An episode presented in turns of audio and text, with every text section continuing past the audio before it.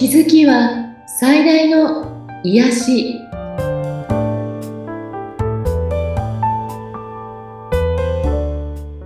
皆さんこんにちは。アトラクションカウンセラーの広田ゆかりです。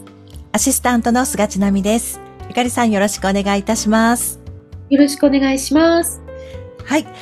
では今回のテーマはどのような感じでしょうか？はいえー、と今回質問募集の最後の質問になるんですが、はい、実はこれ比較的件数の多かったものなんですね。えー、人生のパートナーを見つけたい。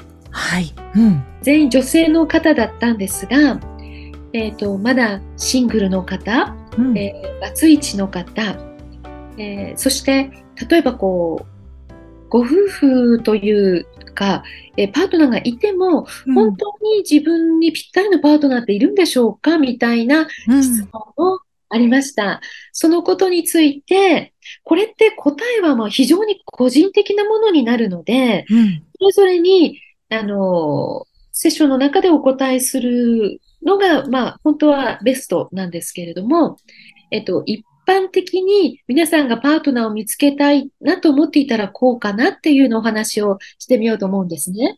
はい、面白そう。まず最初にちょっと心理テストをやってみようと思うんですけど、聞いてる皆さんも、えっ、ー、と、ぜひ考えてみてほしいんですね。あまりよく考えるんではなくて、パッと出てきたものを3つ自分の中ではっきりさせるといいと思うんです。こういうね、心理テストやると、すごく真面目に長く考える方いるんですけど、えー、っと、パッと出てきたものに実は心理があるんですね。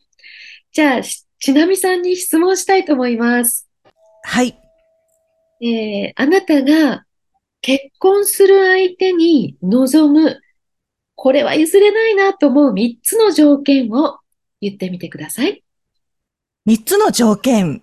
ですね。はい。はい、えー、っと、そうですね。まず一つ目は、相手のことをきちんと尊重できるっていうことですね。女性のことも尊重してくれるそうそう。はい。はい。人として尊重できるっていう。うん、で、うん、二つ目は、どうしましょう。同じようなことになっちゃうかもしれないですけど、ちょっとこう、器の大きい人、なんかこう、うん、はい、広く受け止めてくれるみたいな感じの人がいいですかね。はい。はい、で、えー、三つ目は、うん、思いやりのある人？なんか同じような感じになっちゃいました。同じ傾向の。え、でも全部大事なことですよね。私にとっては、今パッて思いついたのはその3つですかね。そうですよね。うん、はい、はい。あの、今お答えいただいたどれも、あの、結婚相手にはすごく望まれていることだと思うんですね。うん、さあ、ではその3つ以外にもう1個付け加えるとしたらもう1つ何ですか？あ、私ですね。えっと、もう一つ。うん、えっと、自分の気持ちをきちんと相手に伝えられる人？うん。あ、えっ、ー、と、パートナーがあなたに伝えてくれるということですね。はい、はい、そうです、そうです。うん。えっ、ー、と、実は、この4つ目に答えたそのお答えが、今現在のあなたのパートナーに対して具体的に望んでいることなんですね。あ、そうですか。四つ目の答えが。うん、ああ、そうですか。ちなみさんは、今の、うん、あの、ご主人に、はい。自分の気持ちをもっと私に伝えてほしいって、コミュニケーションしてほしいと思っているということなんですね。すごい思ってます。ああ。4つこう、心理が出るんですね。3つとももちろん皆さんの望んでることなんですよ。はい、結構、ちなみさんのパターンって少し珍しいかもしれない。あの、一つがその中の1個ぐらいは入ってくるんだけど、はい、あとは経済とか、うん、うん、なんかこう、容姿が入ってきたり、うん、あとは、そうですね、なんか、あの、清潔感的なものが入ってきたり、生理的なものね。ああ。あの、もちろんいろいろなんですが、うん。えっと、この4つ目に出てきたものが、その人が具体的に今いるパートナーに望んでいる、うん。リアリティのあるものなんですね。はい。これ、聞いてる皆さんも、ぜひ、えっと、この質問をしてみるとなかなか面白いカンバセーションピースになると思うん ですがであの、こういう質問をしたときに、今までいうんろんな方にこの質問をしたんだけど、あの、もう間髪こ入れずに答える方もいて、はい。私に指図しない人とかね、うん。健康な人とか、うん。あの、普段からやっぱり自分にとって重要なことは何かなって考えている人、あの、はい。らいのはっきりしている方っていうのは、うんパッと答えが出てきたりするんですが、まず、この自分のパートナーを本当に望むというときに、えー何を重要で、どんな人に出会いたいのかというものを、まあ、イメージすることってすごく大事なんですね。はい。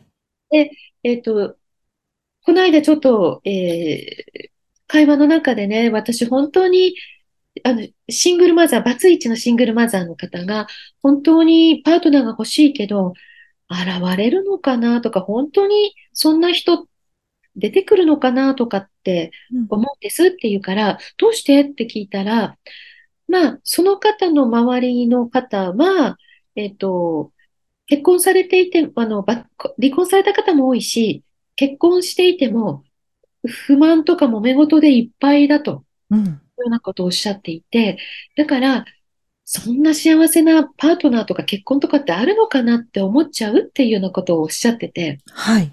それは結構由々しき問題でね。うん。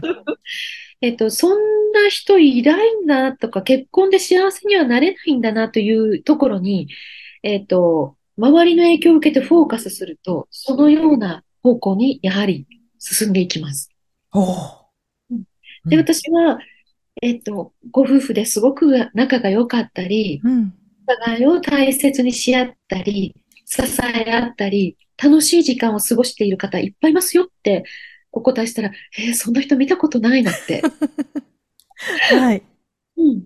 でも、あの、ぜひ皆さんね、もしそうだったら、そういう幸せな結婚されてるとか、うん。すごくいいパートナー関係を築いている人を探して、絶対その人に会ったり、影響を受けたりしたらいいんですね。はい。なんなら、あの、芸能人でもいいんですよ。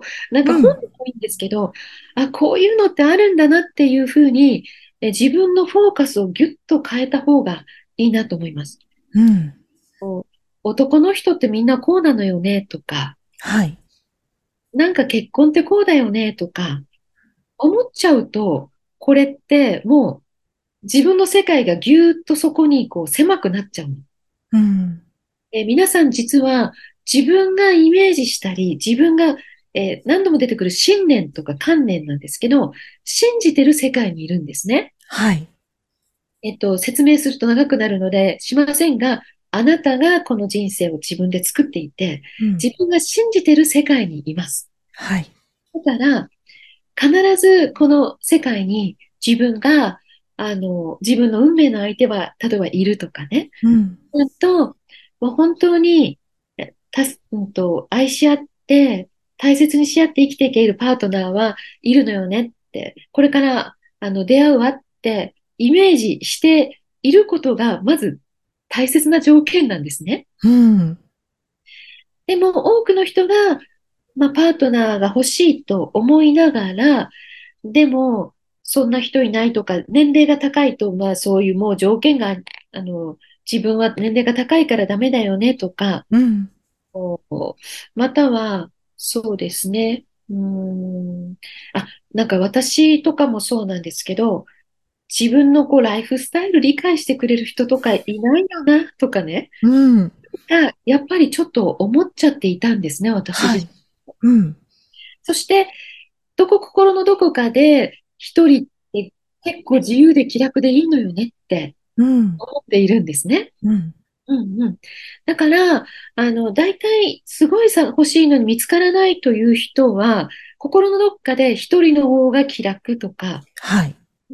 傷つかなくていいしとかうん、考えている場合がすごく多いのでうん、えっ、と、でも一緒に、一人でも生きていけるんだけど、一緒に生きていくパートナーはいた方が人生もっと楽しめるよねっていう、そういうふうに意識ギュッと変えていくことがまず重要だと思うんです。あの、一人じゃ生きていけなくて、寂しくって寂しくってと、これも違うの。うん。これは前にも話したかもしれないですが、寂しいから誰か、とにかく今相手が欲しいの、みたいな風に思っちゃうと、うん、寂しさを埋めるためだけの相手が現れたりします。はい。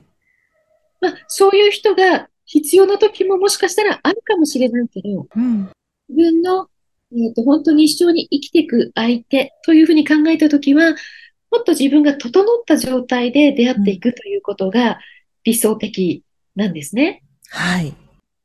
なので、自分が何を実は信じているのか、うん、どんな世界を自分が今見ているのかとかっていうことは、ああと自分がフォーカスしているものが、えっ、ー、と、不幸な関係性なのか、ハッピーな関係性なのか、うん、ここもすごく重要なとこかなと思うんですね。はい。私の、あの、知ってる方ですごくこの間、あの、素敵だなと思った話があって、うん、やはり、えっと、若いうちに離婚されていて、これからまたいい人見つけたらいいよって言っても、いや、もう全然そんなのいいと、一人で生きていけるというふうにずっとおっしゃってた方が、うん、あの、いろんなことがあって、本当に自分も一緒に生きていける、なんと、お互い大切にし合えるパートナーが本当に欲しいって心から思う出来事があったんですって。はい。そしたら、本当にそうしようって、マッチングアプリとかやってみようかなって思う感じになった時に、ほんその、また数週、数週間後に出会いがあって、はい、えー、結婚することになったんですね。えー、素敵 ね。だから、心から望んでオーダーしたら、ちゃんと現れた、みたいなことなので、これあのシングルの女性に朗報でしょ？嬉しいと思います。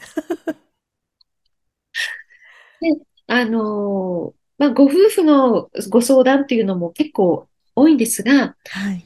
ことっても本当にその、その人その人でいろんな考え方やパあの状況があるので、うん、一口には言えないんですけど、えっ、ー、と、そのご夫婦で、えっ、ー、と、なんて言うんでしょうね。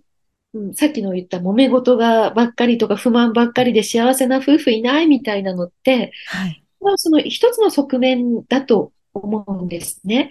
そして、えっと、幸せな結婚って何だろうとか、うん、結婚生活で自分はどんな風に過ごしていきたいのかなとか、どんな未来が自分は望んでいるのかなみたいなものを自分に問いかけてみたときに、うん、えー、自分が、ご結婚されてね、今もしうまくいってないとして、はい、自分が相手を変えようと思っているときは、きっとうまくいかないんです。うん、相手が悪いと思っている。相手の、はい、相手に変わってほしいと思っているときは、これ苦しみの連続なんですね。うん、でも、えー、相手が大切だなっていう気持ちがあるならば、自分自身を、え我慢するんじゃないんですよ。はい、自分自身を変えていく。自分の受け取り方や、え人生に対する見方、考え方、これを変えていく。えみんながドラマを見るように、自分の人生や結婚生活をドラマとして見てみたら、どんな題名でしょうね。ミステリーか、サスペンスなのか。で、結局ハッピーエンドなのか、うん、ドロドロの泥仕合のドラマなのか、うん、でも自分が自分のドラマを客観的に見たときに、そこに、あ、こうなんだな、この主人公こうだなっていう答えは意外と見えてくるので、ぜひ自分の結婚生活っていうのをドラマで見てみるっていうこともしてみるといいんじゃないかなと思いました。はい。やってみたいと思います。これね、あの、皆さんこう、報告し合えないので、はい、ぜひ、あの、セッションとかでご報告いただけたらいいかなと思います。はい。じゃあ、今日の宇宙のメッセージ。今まであなたは、堪忍袋の尾が切れるまでに、どれだけ他人に我慢しなければならないのだろうと思ったことはありませんか？永遠に我慢してください。でも気をつけてください。と言っても、あなたは彼らを待っていなくても、彼らと一緒にいなくても、彼らの周りにいなくてもいいのです。そんなことは必要ありません。自分の人生の中に彼らを置いておくと選択した間は、彼らを変えようとせずに理解しなさいということです。あなたはこれ以上ないほど自由なのです。これ今日にぴったりのメッセージでしたね。ぴったりでした。番組を聞いてご感想やご質問、ゆかりさんのセッションを受けてみたいということがありましたら、番組説明欄にゆかりさんの LINE 公式アカウントの URL を記載しておりますので、そちらからお願いいたします。今日もありがとうございました。ありがとうございました。